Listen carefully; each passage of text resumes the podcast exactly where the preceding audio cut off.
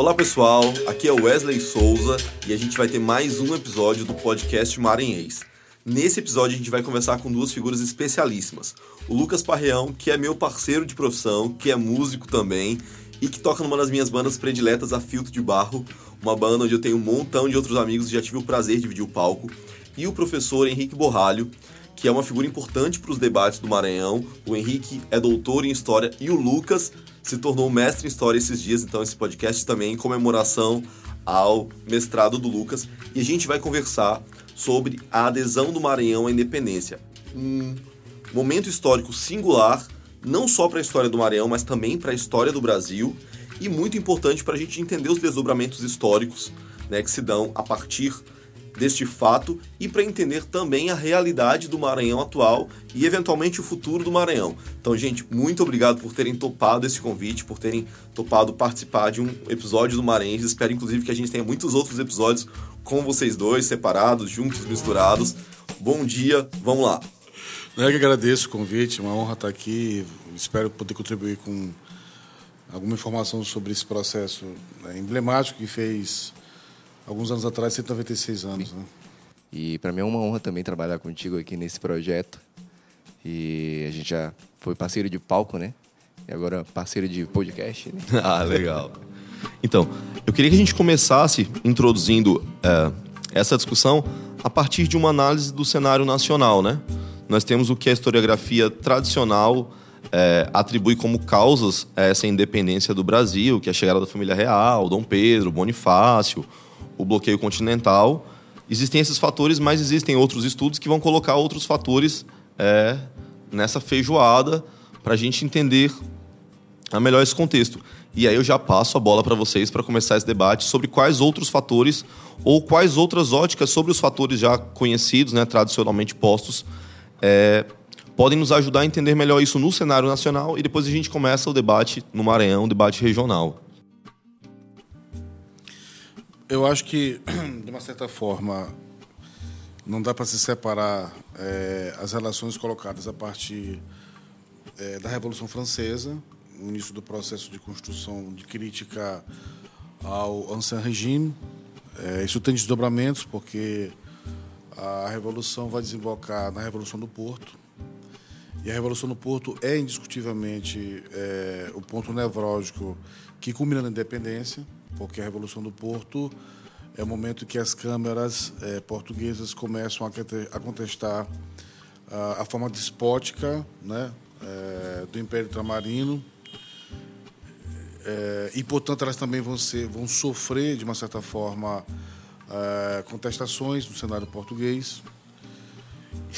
E óbvio que o debate do, né, da, da Revolução do Porto né, tem desdobramento no Brasil, embora Aqui haja uma tentativa de barrar esse processo de emancipação, mas não adianta, porque a metrópole já começava a discutir esses limites, na verdade, impostos pelo, pelo absolutismo português. E, indiscutivelmente, a Revolução do Porto ela tem é, consequências diretas, por exemplo, na Confederação do Equador. Embora no Maranhão não tenha participado efetivamente da Confederação do Equador, e, aliás, se tivesse participado, o efeito seria devastador né, para o norte do, do, da colônia brasileira, se espraiando possivelmente para o Pará eh, e para o restante do norte, também para o Piauí né, e para, para o que depois vai ser o Ceará.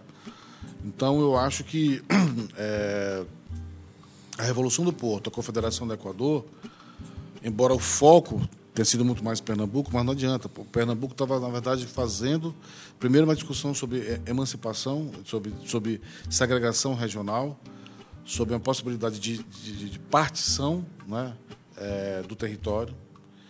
E isso culmina indiscutivelmente na independência, ou dependência não, isso é uma outra discussão, porque o termo pode ser chamado de capitulação, seria o termo mais correto, e não adesão, porque adesão é aquilo que você adere, aquilo que você voluntariamente participa. E mais na frente eu vou falar, na verdade, de como é que o Lord Cochrane, né, é, na verdade, é, imputa a capital, embora o acordo tenha sido assinado em Caxias, né, para que é, o Maranhão participe dessa nova conjuntura política. Então, elementos novos, não sei se são novos na historiografia, mas eu colocaria indiscutivelmente a Revolução do Porto e a Confederação do Equador.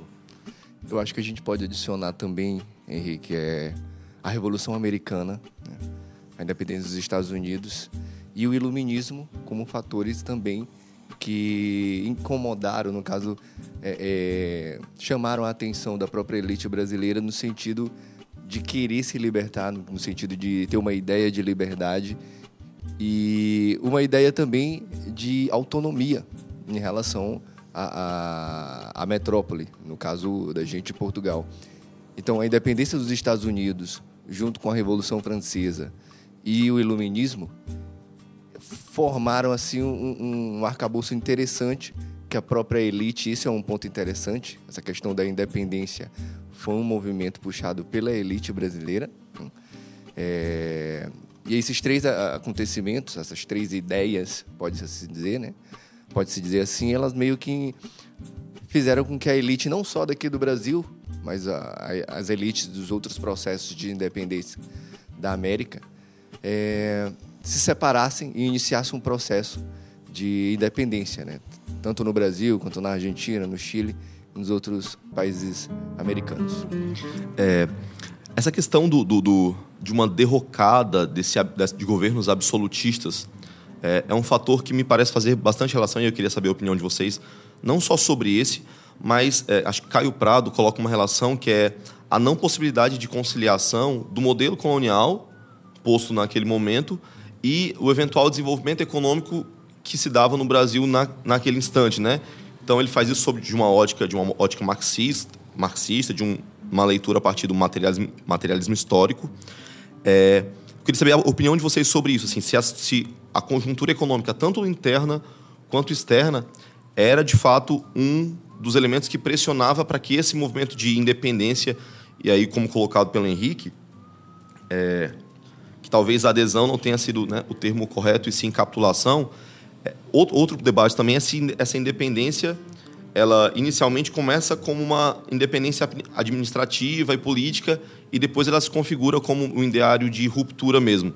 Eu queria saber a opinião de vocês sobre esses outros aspectos, se acreditam que eles são relevantes ou não para esse processo que aconteceu nesse momento.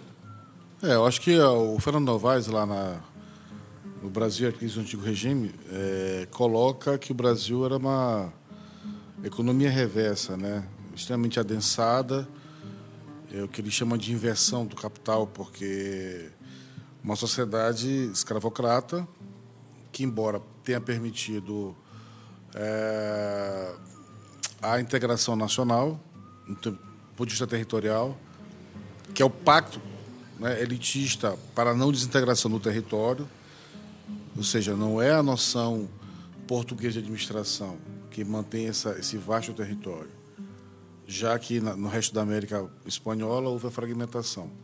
É porque, na verdade, aqui, ao contrário do resto da América espanhola, a elite compactua de que é, vão-se os anéis, mas permanecem os dedos, né?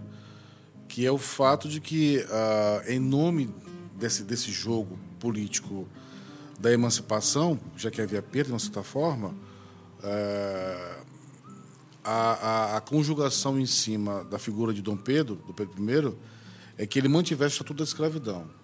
O que é economia reversa? Bom, economia reversa é porque você não tem é, investimento tecnológico, né, técnico, porque você tem uma altíssima concentração de renda na mão é, dos senhores proprietários rurais, é, que não tem capacidade de manter uma dinâmica de consumo tão elevada, propícia para aquilo que de fato a Inglaterra precisava, demandava, e é por isso que a escravidão vai ser contestada logo depois. Então eu acho, claro que sim, a, a motivação é, que leva à independência, ela não tem só um fator político, ela também tem um fator econômico, sobretudo porque com a abertura dos portos, Veja, Portugal é, dependia extremamente da economia inglesa. Então, por detrás da dependência do Brasil, existe uma pressão inglesa. Porque essa coisa da intermediação que se fazia entre a colônia, que quer dizer eu colono, eu terra, né? e a possibilidade de, de transmutação de produtos feitos para a Inglaterra não era algo tão relevante assim, não era tão interessante para a Inglaterra. Então a Inglaterra quebra, queria, né, de uma certa forma, uh, eliminar essa intermediação. Não é? E como é que você elimina a intermediação se você tem é, o chamado pacto colonial, eu acho que é outro termo equivocado, mas enfim, é, que impede que a colônia faça comércio direto com outras nações, porque existe um exclusivismo e um monopólio comercial. Então, eu acho que essa coisa da independência começa na abertura dos portos. Ou seja, quando os portos são abertos, você tem a chegada de livros, e aí eu recomendo a leitura dos trabalhos do Marcelo Cheche Galves, que durante muitos anos, e a tese de doutorado dele também, ele foi trabalhar com a circulação de livros e ideias que chegam ao Brasil, a partir das boutiques, das vendas, né, das chamadas livrarias que existiam, por exemplo, aqui no caso de São Luís. Né? Não havia biblioteca formal, porque a biblioteca maranhense só vai se institucionalizar em 28, mas, embora tenha começado lá em 14, mas você já tinha efetivamente a chegada de muitos livros que vinham da Europa. Mesmo com a Real Mesa Censória, que era a censura da época, que proibia, que, que controlava a emissão de livros. Né? Portugal controlava a chegada de livros aqui através de um órgão chamado Real Mesa Censória, onde você tudo que chegava teria que passar por esse crivo. Mas o que Marcelo vai discutir é que, mesmo com a real mesa censória, uh, livros passavam. E eram lidos. Eram contrabandeados. Eram né? contrabandeados, né? E eram lidos. Então, assim, a população maranhense e brasileira, de uma certa forma, lê. Lê, né? Então, lê Voltaire, lê Diderot, lê D'Alembert, né? lê Robespierre, né? Vai ler as ideias iluministas, né? De emancipação e todo esse processo. Então, por que, que a relação entre economia e política são vinculadas? Porque se você não tem abertura do porto, você não tem a chegada livre de imigrantes, você não tem circulação de ideias, você não tem compra de livros, e você não tem esse mercado direto com o mundo internacional. Né? Então, não interessava mais a, a, esse, esse elemento de dominação exclusivista, ela é completamente incompatível com o desenvolvimento da Revolução Industrial, já em, da, no segundo decênio do século XIX. Né? Ou seja, a, a Europa já estava é, no processo avançadíssimo de produção de mercadorias, de circulação, né? de comércio, e ao passo que a América, pelo exclusivismo colonial, estava muito vinculado à Espanha e também a Portugal. Então isso não interessava. Né? O capitalismo não, não lida com essa noção muito bem de mercado fechado. Né? Ele trabalha com a noção de livre concorrência, né? de livre mercado. Então não interessava mais. Então a independência do Brasil ela é um desdobramento né, é, da Revolução Industrial. Então a questão também da, da chegada da família real aqui no Brasil ela é importante. Porque, para além de trazer livros, traz todo o ideal do que é a família real, do que está acontecendo na Europa, ali nesse começo do século XIX.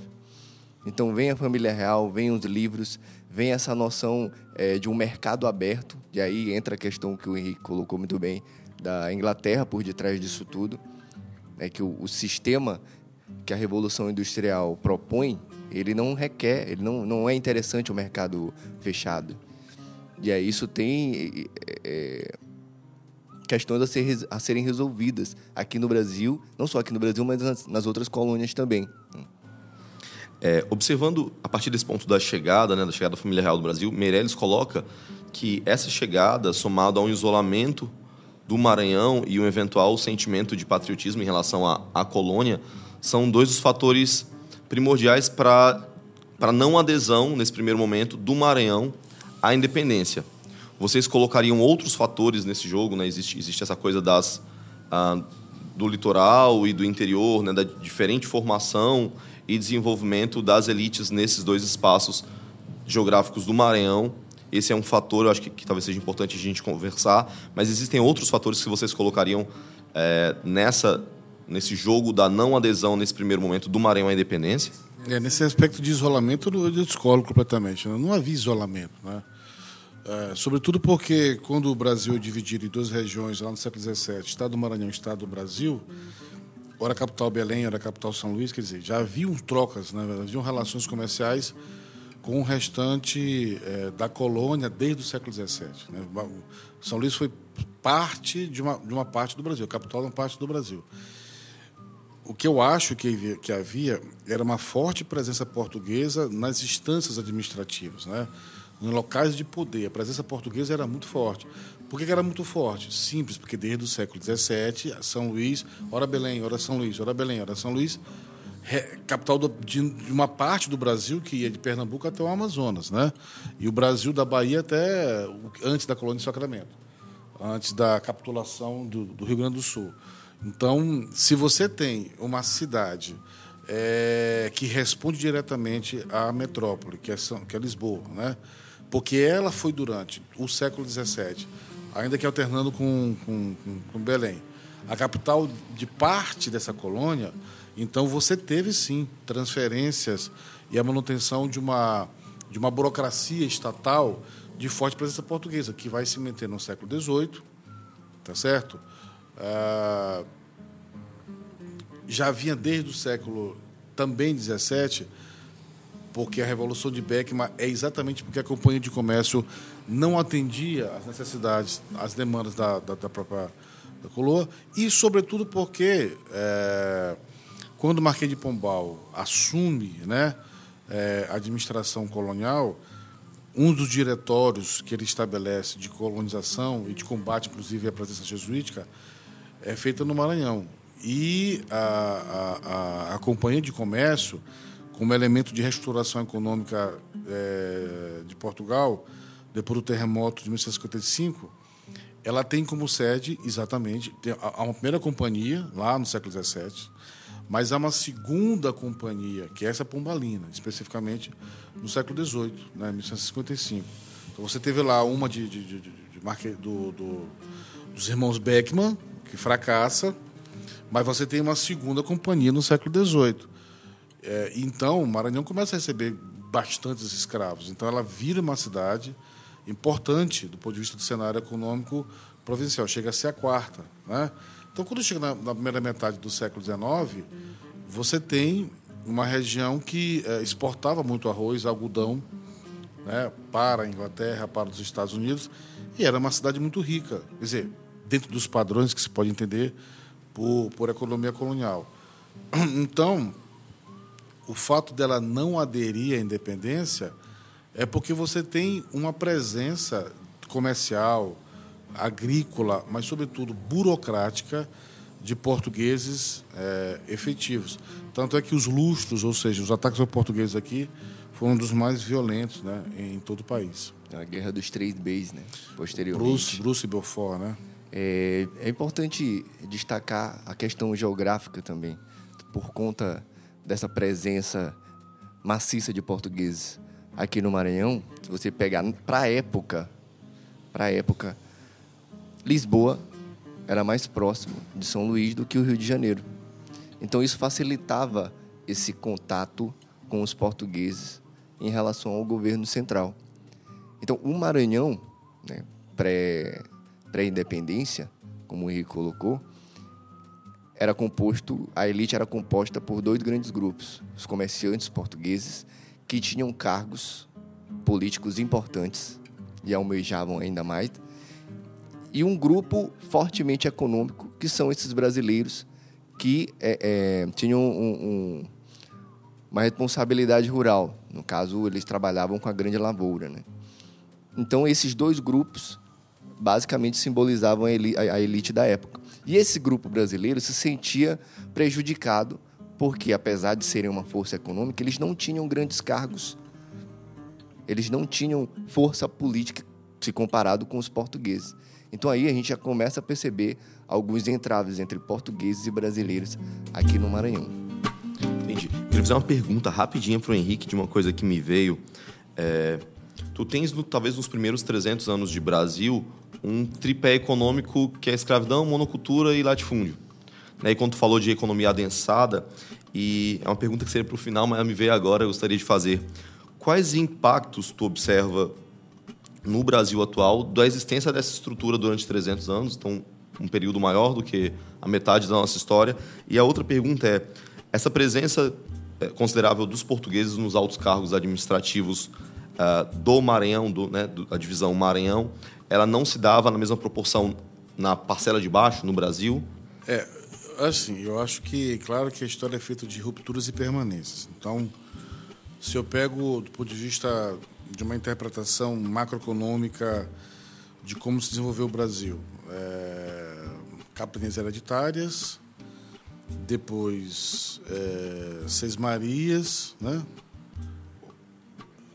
É, governos gerais que mantém a estrutura é, administrativa mesma, governos gerais, depois é, Seis Marias, é, depois das Seis Marias você tem a instituição dos latifúndios, e depois você tem uma lei de terras de 59, é, que na verdade, no fundo, regula a grande propriedade né? e a manutenção é, da escravidão a partir da produção é, canavieira, enfim, é, também risícola e também algodoeira. É, no caso da Bahia, cacau, isso vai variar um pouco. Né? No caso da, lá do que seria Rio de Janeiro e São Paulo, um pouco do café, já no, século XIX. Mas todas elas têm como base a grande propriedade. Então, qual é a linha de permanência que você tem no Brasil? Você teve uma estrutura né, política, administrativa, econômica baseado né, é, no latifúndio. Então, que relações existem, na verdade, entre o Brasil atual e o Brasil colônia? Eu diria a permanência de grandes estruturas fundiárias. Tanto é que o país com o maior número de latifúndios do mundo. E, por conseguinte, o país com a maior quantidade de conflitos agrários também do mundo. E é o país que mais se mata camponeses também no mundo. Então, ou seja, a ditadura no campo nunca acabou. Ou seja, ela está institucionalizada, ela está perpetuada. Todos os dias, camponeses, poceiros são assassinados. É... Enfim, não há uma política pública efetiva de combate a isso, muito pelo contrário, sobretudo nesse atual governo, né?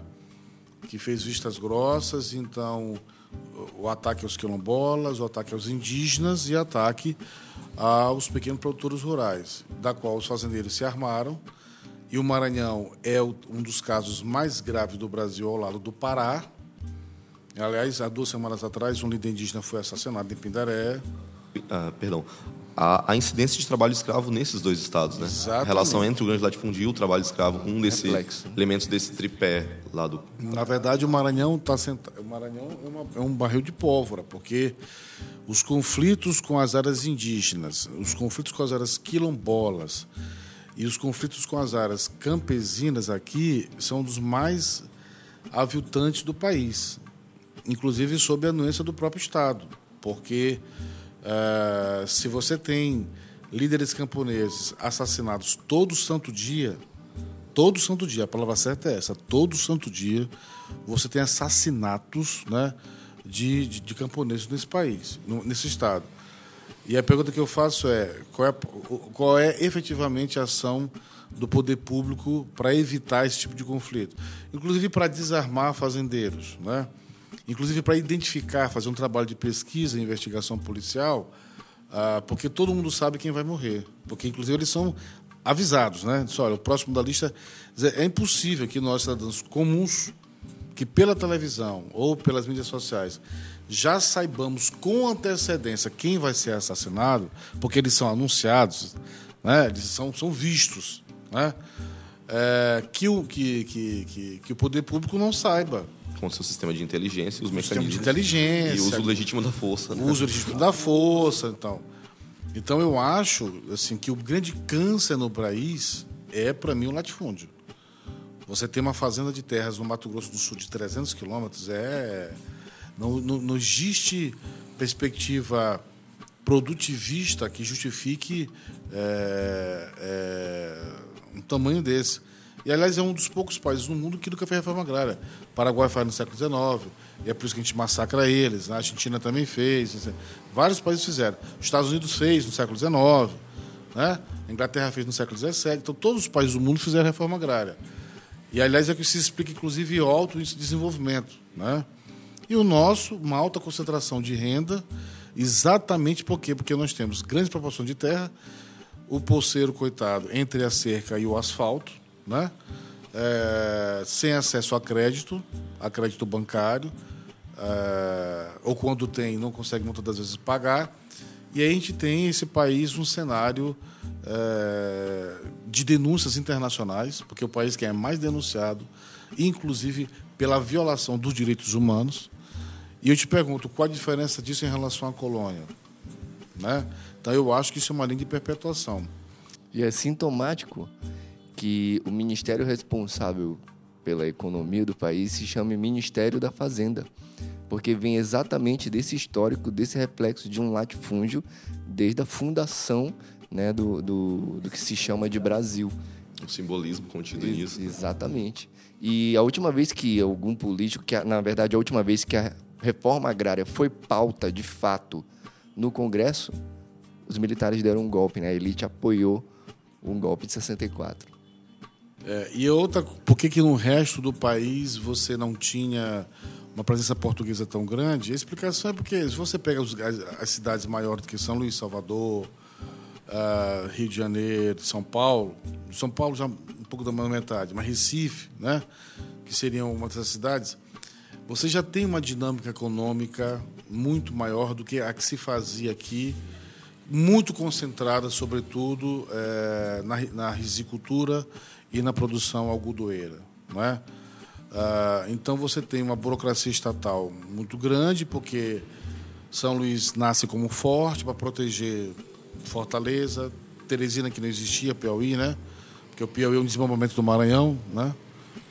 É, o Ceará há várias divisões administrativas, né? Do Maranhão lá do século XVII, que vai diminuindo, diminuindo, diminuindo, diminuindo, diminuindo, até chegar aos atuais estados de Maranhão, Piauí e Ceará. Quando se desmembram, e sobretudo Piauí quando se desmembra em 1811, né, que é, o, é, a última divisão administrativa quando o Maranhão ocupa essa, essa configuração geográfica que ela tem hoje. É, mas esse estado que também protegia né, a, a, a, desembocadura do rio do rio Amazonas, assim, toda essa região, porque Belém também nasce a partir um de São Luís. Estratégico. É, São Luís, Belém também nasce a partir de São Luís. Né? Então Fortaleza nasce a partir de São Luís, o Piauí também, mas Belém também nasce a partir daqui. Né? São Luís 1912, Belém 1915, né? são fortes que se vão que vão se espraiando. Então você tem uma presença portuguesa muito forte para manter essa estrutura colonial muito bem é, fixa. Então é por isso que nos outros estados você pode até também ter uma presença portuguesa muito grande. Mas do ponto de vista da manutenção desse status né, burocrático, aqui se fez de uma forma muito mais forte. É, Henrique Lucas, é, então assim, eu acho que a gente chega num ponto que é um ponto que eu queria introduzir, que eu acho que é interessante, que é crucial para entender essa nossa não adesão no primeiro momento, que é a presença portuguesa por conta desse, do estrategismo da localização de São Luís, né? da necessidade de proteção, então da criação da, da coisa estatal e, por consequência, a coisa estatal estava na mão de figuras portuguesas, né? É, que é as formações das elites no litoral, São Luís, no litoral, e a frente interiorana, que se forma de uma origem diferente. E no final, a divergência sobre a adesão é entre essas frentes, né? o combate, inclusive Uh, os combates mesmo físicos e violentos do período se dão entre essas duas frentes, fundamentalmente. Então eu queria que vocês falassem um pouco sobre a formação e sobre o desenvolvimento das elites no litoral do Maranhão e no interior do Maranhão. No caso do Maranhão, uh, onde é que você está a grande concentração dos proprietários rurais? Alcântara, Itapecuru, uh, chegando até a região de Caxias e a fronteira com Piauí. É, o grosso modo, você tem essa você tem uma aristocracia citadina urbana em São Luís, que ela é basicamente comercial, não é? Uh, e você tem uma, uma, uma, elite aristocrática fundiária, da qual inclusive levava a cidade de Alcântara a ser rival de São Luís, porque ele era a sede da aristocracia uh, rural versus uma, uma, uma aristocracia digamos, muito mais comercial que estava na cidade de São Luís. Então, essa rivalidade vai até é, o século XVIII, quando, quando Alcântara, na verdade, começa a entrar em processo de. Logo que você tem né, esse processo de, de, de debaque econômico, metade do século XVIII até metade do século XIX, é quando Alcântara começa a definhar. Né? É, então, toda essa aristocracia urbana, rural de Alcântara vai desaparecer. E isso sim é diferente daquilo que se chama, sobretudo, de República dos Pastos Bons, que seria a frente que vem né, dos vaqueiros da Bahia e que se forma uma outra forma de configuração econômica também baseada na terra, mas ligado muito mais ao gado, né, e não especificamente à agricultura, ao trabalho da agricultura, ou risícola, ou do, do algodão, né, que é o que se faz nessa grande região que eu volto a falar, de Caxias, de Itapecuru, né? Ah, chegando até a região de Alcântara, Guimarães, Alcântara, que é onde você tem toda uma configuração aristocrática rural, aristocrática urbana, que é o caso de São Luís, por conta de comércio, porque ela é aeroporto, então é lá que escoa toda essa produção, né, produção agrícola, e uma outra que vai se formar no final do século XVIII, início do século XIX, com a chegada dessa frente pastoril que vai configurar um outro tipo de elite, né? Também é, agrícola, mas ligada à atividade muito mais do, da carne, do charque, né? E também o, da utilização dos rios, né? Porque é, dependia muito da, do rio Pidaré, do rio Mearim, né? É, do rio Tapecuru, para escoar boa parte dessa produção para São Luís e também para receber a partir de São Luís alguns outros produtos. Né? Então, a navegação do rio, dos rios, né? ela era fundamental para a comunicação é, entre essas regiões. Por quê? Porque você não tem rodovia naquele momento, é um estado, província naquela época, né? gigantesco, né?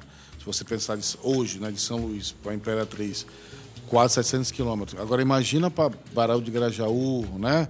Toda aquela região que é mais distante ainda.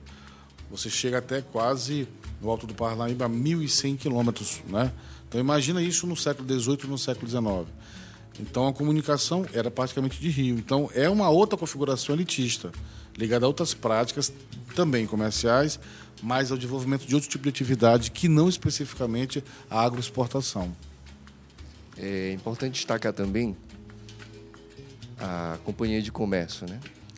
A segunda companhia de comércio fomentada por Marquês de Pombal, ela tem um auge principalmente ali a partir de 1755 e 1770, 73, que é quando começa a guerra de independência dos Estados Unidos. Então os Estados Unidos para de importar o algodão inglês e passa a importar o algodão aqui do Maranhão. Isso movimenta e leva a economia maranhense a um auge. Entretanto, quando começa esse processo de independência, já há um, um, uma crise econômica aqui na, na, na nossa região.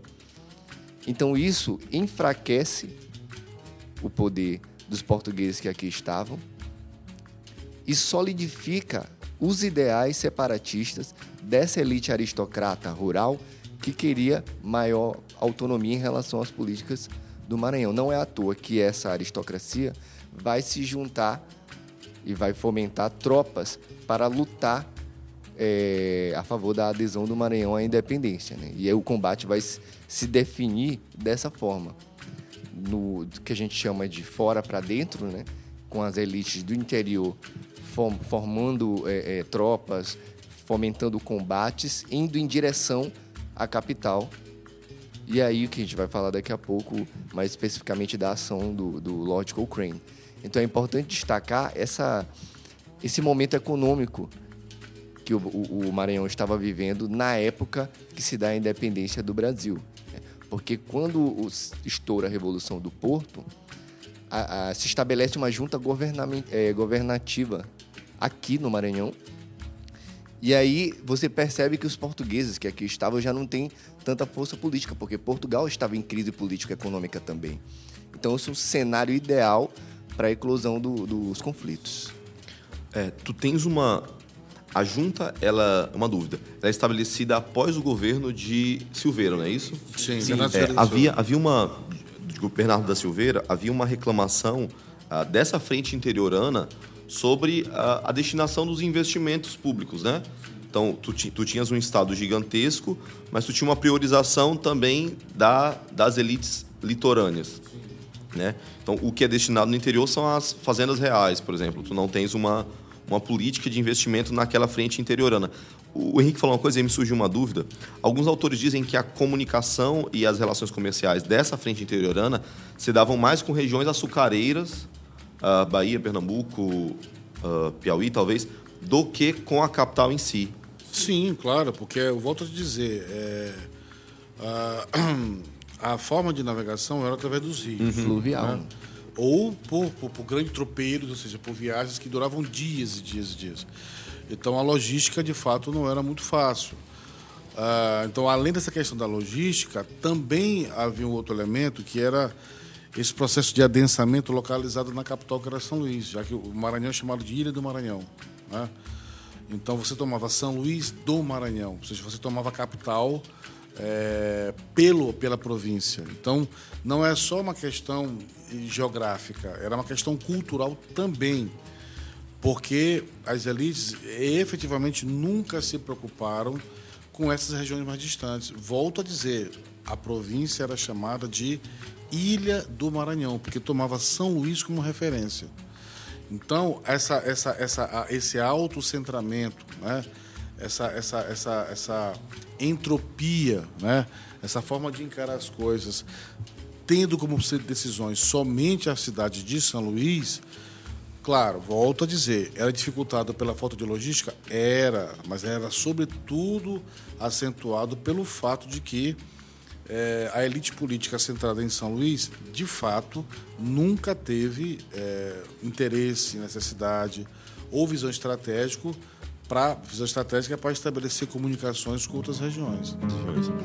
E aí eu queria entrar de fato agora no conflito em si, né? Quando tu tens a, a, a declaração da independência e esses movimentos de adesão, não adesão e os conflitos armados mesmo. É, tu tens conflito em que morreram mais de 200 pessoas, né? A, a, a batalha do Genipapo, eu, Genipapo. Eu queria agora entrar ne, no conflito em si, saber, enfim, da, da opinião de vocês. E tem, tem um ponto que você comentou, que inclusive na historiografia há uma permanência desse, desse privilegiar da região litorânea, né?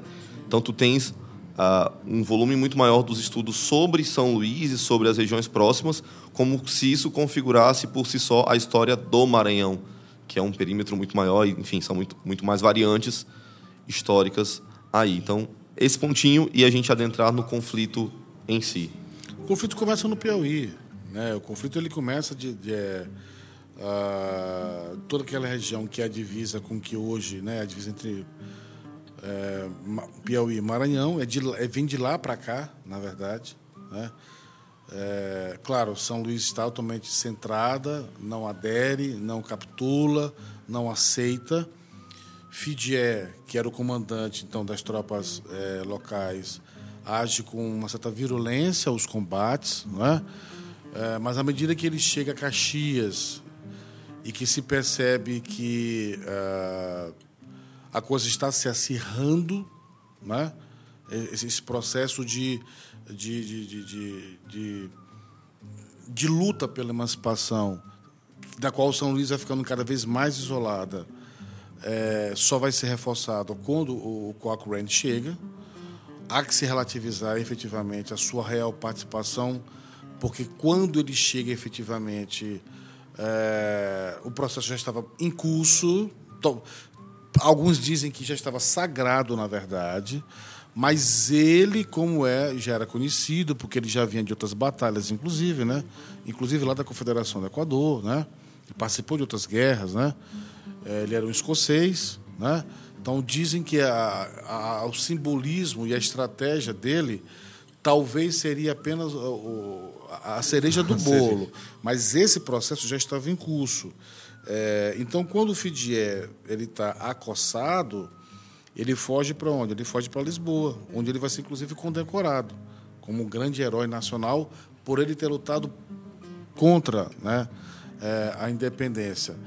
Mas sim, esse processo ele começa de fora para dentro, porque São Luís vai resistindo, resistindo. E aliás, nós temos que corrigir uma informação: o Maranhão não é a última província a aderir é, à independência. Isso é um erro, é o Pará. O Maranhão é 28 de julho de 1923 e o Pará é 6 de, 6 de agosto de 1923. Então, assim, se vincula muito, né? Ah, o Maranhão é a última província do Brasil da independência. Não. É a penúltima. O último é o Pará. Havia uma Seis- articulação política né, entre esses Sim. estados próximos, Maranhão, Maranhão, Pará, Piauí, Ceará, em Sim. torno da não adesão. Né? Sim, porque são regiões muito distantes. Porque, assim, a questão da independência, o que, que ela está colocada? É muito simples entender isso. Você tem eh, um direcionamento feito a partir da metrópole, que é Lisboa, né, Portugal, e agora uma nova direção feita pelo Rio de Janeiro. Tá certo?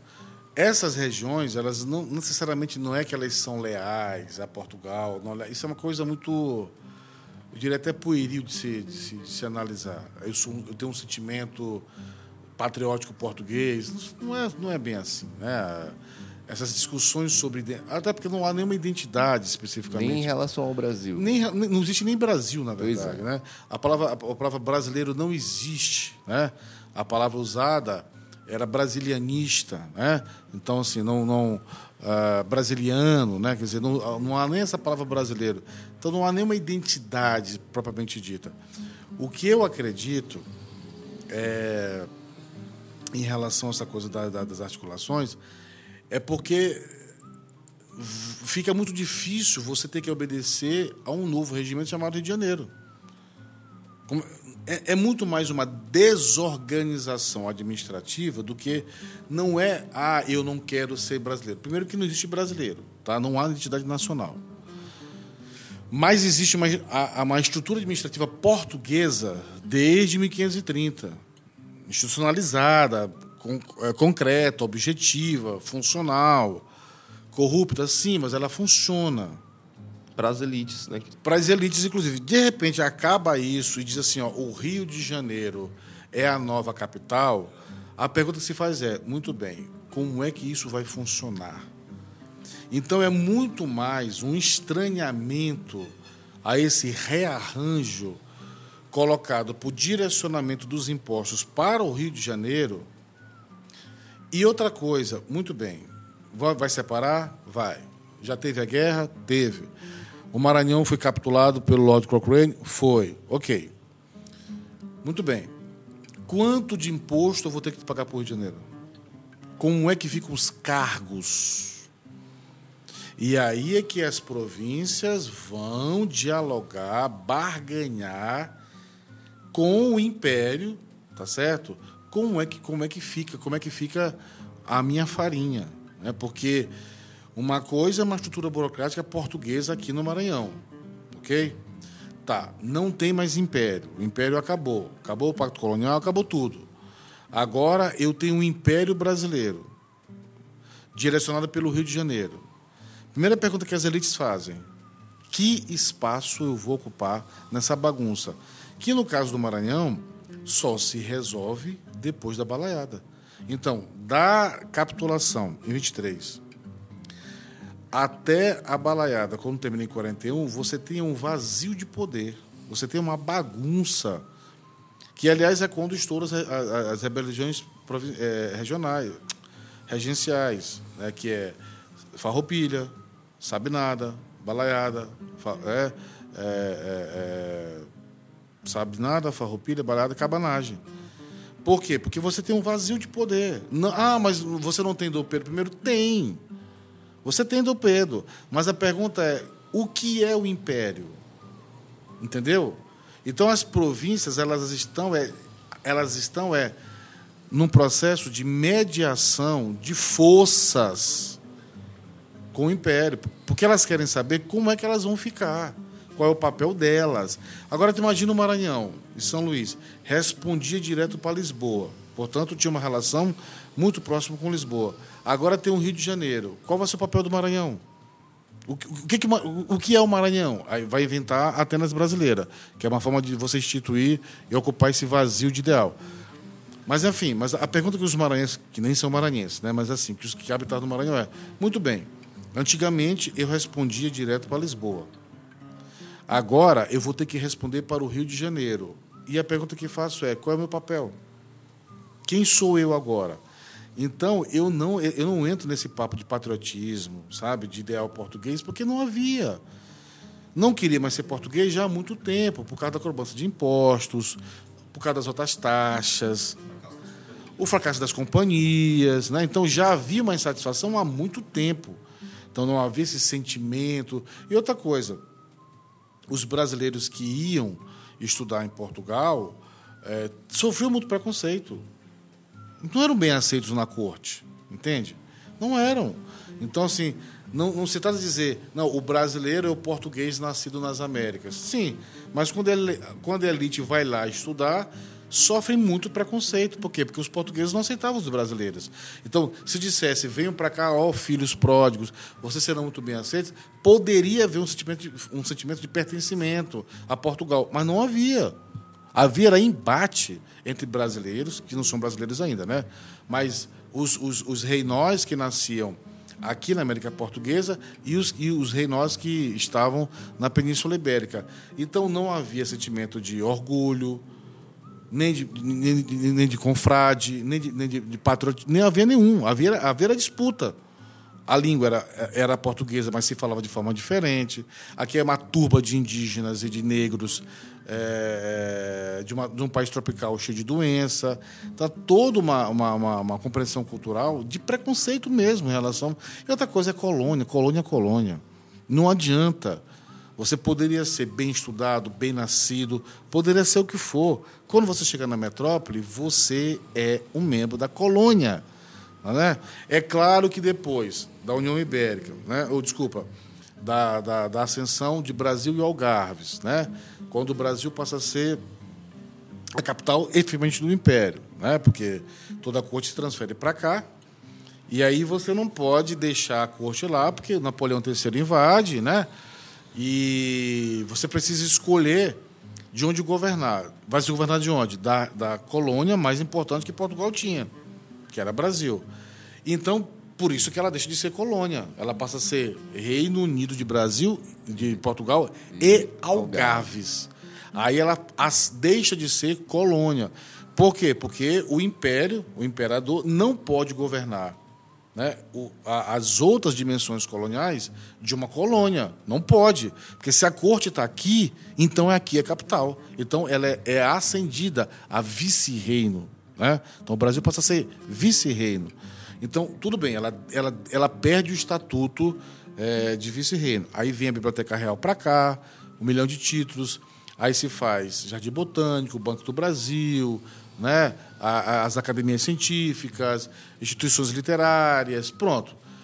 Se aquinhou o Rio de Janeiro, mas ainda assim, quando você vai nos relatos, o que, que se fala? Não tem higiene. Quer dizer, tem Biblioteca Nacional, tem Jardim Botânico, tem Banco do Brasil, ela está crescendo, ela chega com 14 mil membros da corte, mas ela é o quê? Não tem higiene. Bande preto andando pela rua, os tigres levam os dejetos para serem jogados no mar, é Reino Unido? É, mas ela é ainda um local tropical, uma turba de gente semi-analfabeta, em boçal. Então, os portugueses estão aqui, mas queriam estar lá. Agora foram invadidos pelos franceses, então não pode ficar lá. Tiveram fugidos, né? Vieram fugidos, não tinham condições. Mas dizer que eles aqui se sentem orgulhosos por comandarem o império a partir de uma ex-colônia, ah, nunca. Né? Então, eu não acredito nessa ideia de patriotismo. Agora, eu acho o seguinte: como é que eu vou articular com esse lugar chamado Rio de Janeiro? Até se você montar os ministérios, distribuir os cargos, distribuir os cargos, fazer correlação política, fazer conchavo fazer conchavo entre conservadores, entre liberais, e a partir da importância econômica das províncias, porque tem isso aí também. Agora, o Rio de Janeiro, beleza. Qual é o papel do Rio Grande do Sul? Qual é o papel da, da, da, da, da Paraíba? Qual é o papel da Bahia? Qual é o papel de Minas Gerais? Que era o quê? A grande produtora de pedras preciosas no século XVIII. Qual é o papel de Minas? Qual é o papel de São Paulo? Qual é o papel do Rio? Qual é o papel de Pernambuco? E, sobretudo, qual é o papel do Maranhão? Então é uma briga muito mais com, com a nova estrutura imperial do que especificamente com essa relação de sentimento. A... Essa própria disputa de poder, né? a organização das demandas, é, a questão fiscal, a questão fiscal é, tributária, tributária, como se entregaria a resolução dessas demandas. Então, tipo, e o que deixou essa lacuna para essas rebeliões, né? deixou essa lacuna durante, durante algumas décadas para essas rebeliões, porque é uma estrutura de um país continental que precisava ser reorganizada, né? como é, que se, como é que se faz a força policial? Força policial. Como é que se faz? Olha, os pretos estão se surgindo. Né? É, foi montado já o corpo de polícia, o corpo de polícia está estruturado. Né? Cadê o regimento que regula a segurança pública? Estava tudo em construção, estava tudo desordenado, estava tudo. Tava tudo é, tanto é que a lei de terra é, é, é de 50. 30 anos depois da independência é que se vai fazer uma lei de terras. Por quê? Porque o império tem outras urgências para resolver: administrativa, fiscal, tributária, policial, manter esse Estado unido, pipocando é, é, rebelião para tudo, tudo com telado. A força policial é incipiente, entendeu? O Brasil não sabe o que ele é. É um país desorganizadíssimo em todos os sentidos. E a educação? Quem vai comandar a educação? E o papel da Igreja Católica? Onde é que ela fica? Entendeu? É tudo por ser feito. É, imagina um país que acaba de nascer, né? Tem uma ideia, tem uma concepção, mas não tem estrutura administrativa. A, a, ela vai se fazer. Olha, se hoje é uma bagunça. Imagina. Se hoje é uma bagunça, né? Você tem um presidente da República que, sob o ataque do coronavírus, vai para uma manifestação pública que o seu próprio ministro disse, o ministro da Saúde, aliás, demitido, né?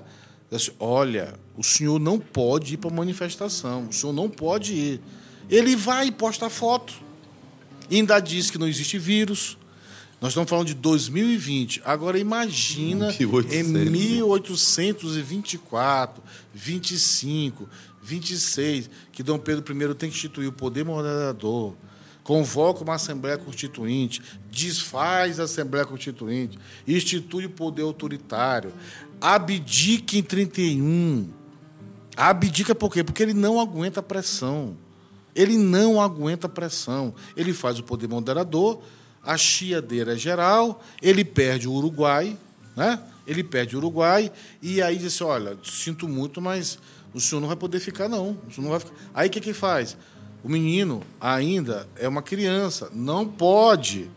O que, que você faz? Coloca-se a regência trina para tutoriar uma criança que, quando chega em 40, é emancipada. Ele ainda era um adolescente. Ele nem poderia. Mas por que, que você emancipa Dom Pedro II? Olha, se a gente for esperar ele atingir a maturidade, esse país vai quebrar bem no meio. Agora, se você disser que nós temos um imperador, aí você consegue segurar é, a ideia de que não existe um conselho regente, mas o imperador. Mas ele era um adolescente. Ele é emancipado. Claro, aí tu, tá certo. Ele é, é um simbolismo. Ele é um legítimo representante de, do filho de Dom Pedro I. Ele é o filho, né? ele é descendente direto. Só que Dom Pedro II vai pegar um país o quê? Desorganizado, bagunçado, país desconfiado, um país mergulhado nas rebeliões provinciais, o país querendo se fragmentar, se dividir, né? E ele, aí sim, críticas à parte, né? Eu tenho muitas críticas do Pedro II, mas ele foi um grande estadista, o mais longevo, né? Porque ele só só sai em 89 por um golpe militar. Por quê?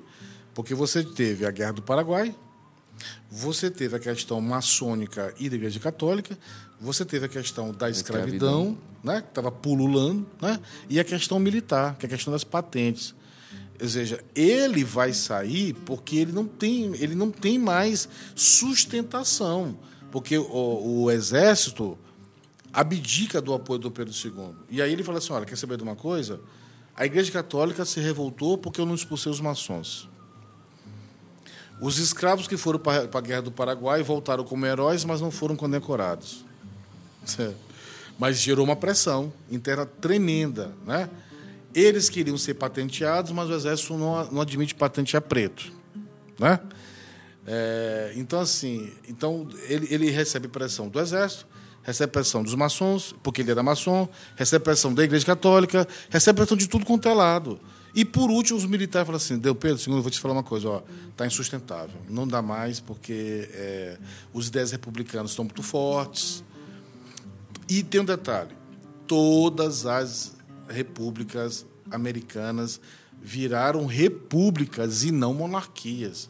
Então, ainda tem esse peso para o Brasil. Todo mundo vira república. Qual é o único país que tem imperador? Brasil.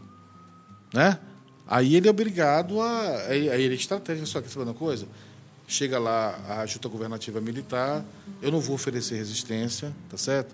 Só me conduzem até Petrópolis, de lá eu desço, pego o barco e vou, eu vou com minha família para Portugal. Aí sim. Então, críticas à parte de Dom Pedro, mas ele manteve a estrutura administrativa, é, sim, a trancos e barrancos, mas lá se vão quase 50 anos de poder. Né? Mas se você pegar entre 1800 e 1840, você tem um período de instabilidade política, social e econômica no Brasil. Então isso cria um, um, caos absurdo e a coroa não consegue conter, até porque tem questões externas, a Revolução do Porto, pressionando a família real para um retorno, entre outras pautas. Então, tudo isso acaba desembocando e a gente tem uma historiografia tradicional, principalmente no que diz respeito a esse processo de independência, que coloca o processo do Brasil enquanto um processo pacífico. Ah, porque a, a, a independência da América espanhola se deu um, processo de lutas, de guerras. Né? Eles pegaram em armas para lutar contra a coroa espanhola. Mas aqui nós tivemos um conflito, né? nós tivemos uma guerra civil.